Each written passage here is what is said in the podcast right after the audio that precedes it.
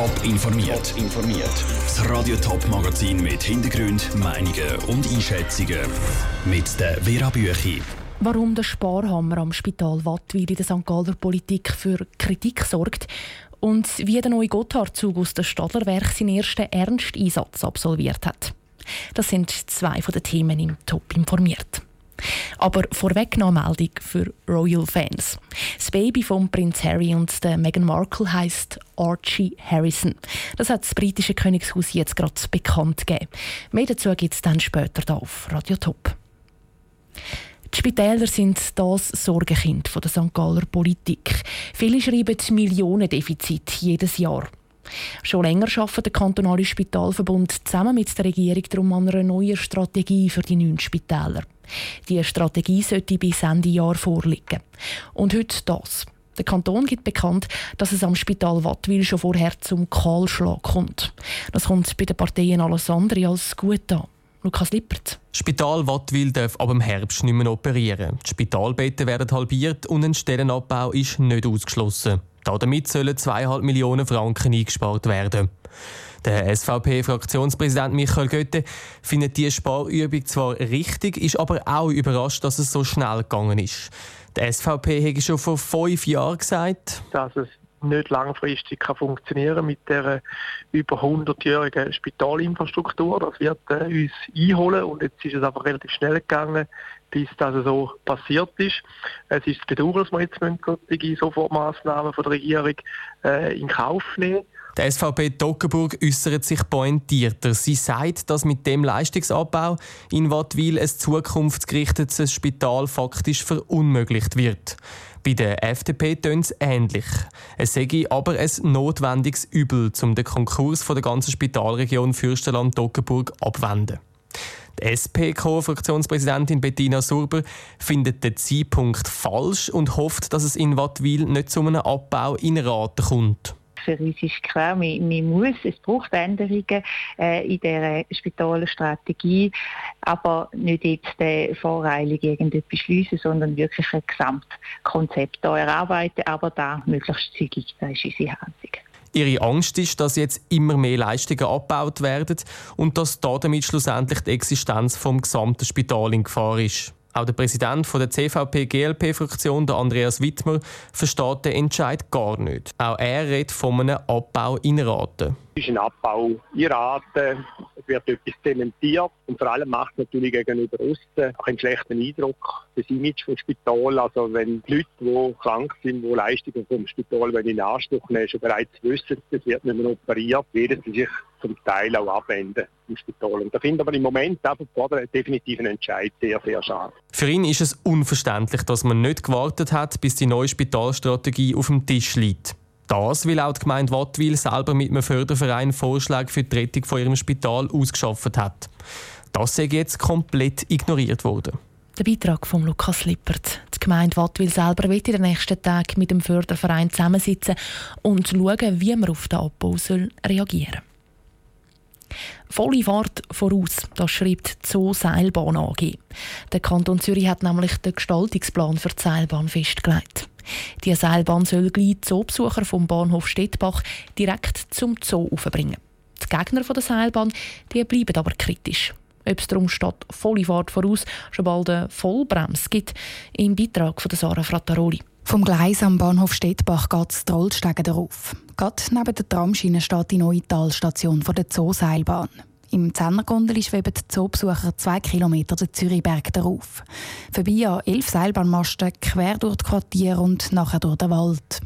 Sieben Minuten später steigen die Besucher in der Nähe der Masuala-Halle wieder aus. So zumindest wenn es der Kanton und der Zoo Zürich.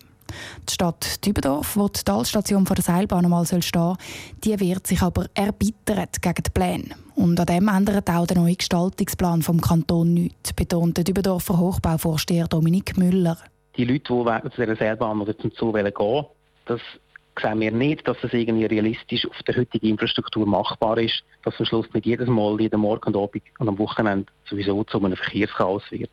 Wir haben hier keinen öffentlichen Verkehr, sondern es ist Freizeitverkehr. Die, die zweimal pro Jahr aus der Ostschweiz dann über die Zooseilbahn mit Zoo. Und die kommen eben mit dem Auto, nicht mit dem Zug, befürchtet die Stadt Überdorf. Und verstopfen dann die halbe Stadt.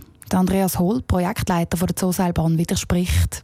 Es sagt eben das Ziel, dass es keinen Parkplatz gibt, weil die Zooseilbahn die ist ein reines ÖV-Projekt. Also man äh, kommt mit der S-Bahn oder der Glattalbahn oder der Bus oder dem Tram, was dort eben alles in den Verkehrsknotenpunkt Steppach fährt, an und kommt nachher quasi in dieser ÖV-Achse weiter in Zoo. Trotzdem ist es nicht ganz auszuschliessen, dass gewisse Autofahrer ihr Glück versuchen unten an der Talstation. Um diese Autofahrer abschrecken, soll die Polizei rund um die Talstation von der Seilbahn darum rigoros Bussen verteilen. Neben dem Parkplatz sorgt auch der Landschaftsschutz für Diskussionen.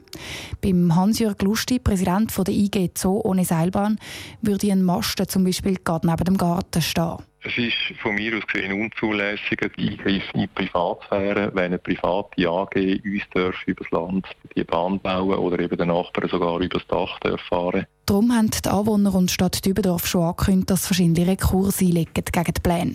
Für das haben sie jetzt 30 Tage Zeit. Der Beitrag von Sarah Frattaroli. Der Streit könnte am Ende bis vor Bundesgericht gehen. Die Gondel schweben darum frühestens in vier Jahren auf den Zürichberg, wenn überhaupt. Der neue Gotthard-Zug Ciruno vom Thurgauer Zugbauer Stadler ist 200 Meter lang. Er kann bis zu 250 Stundenkilometer fahren.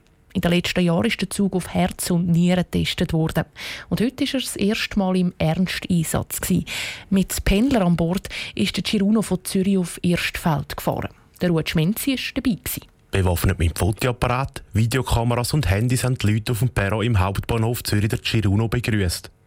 Interessiert hat aber der neue Gotthard-Zug nicht nur von außen, sondern auch von innen. Viel Platz, bequeme Sitz, auch in der zweiten Klasse und trennte WCs für Frauen und Männer. Mit dem hat die SBB Werbung für Chiruno gemacht. Er kommt aber auch bei den Passagieren, die heute auf der ersten offiziellen Fahrt dabei sind, gut an.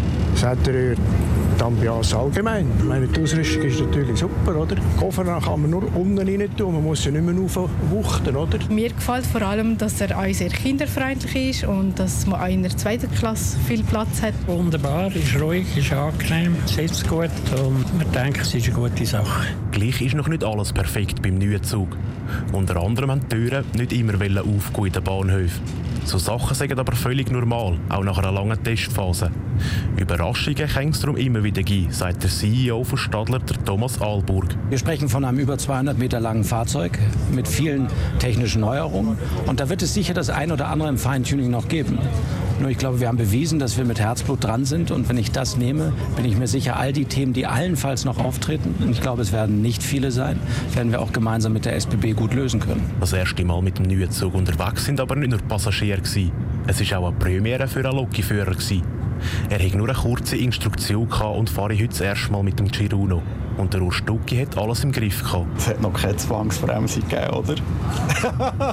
Es tut, ja. Es stimmt, ja. Die Notbremse hat er zum Glück bis am Schluss nicht gebraucht. Und der Urs Stucki hat der Girona und alle Passagiere sicher bis auf Erstfeld gefahren.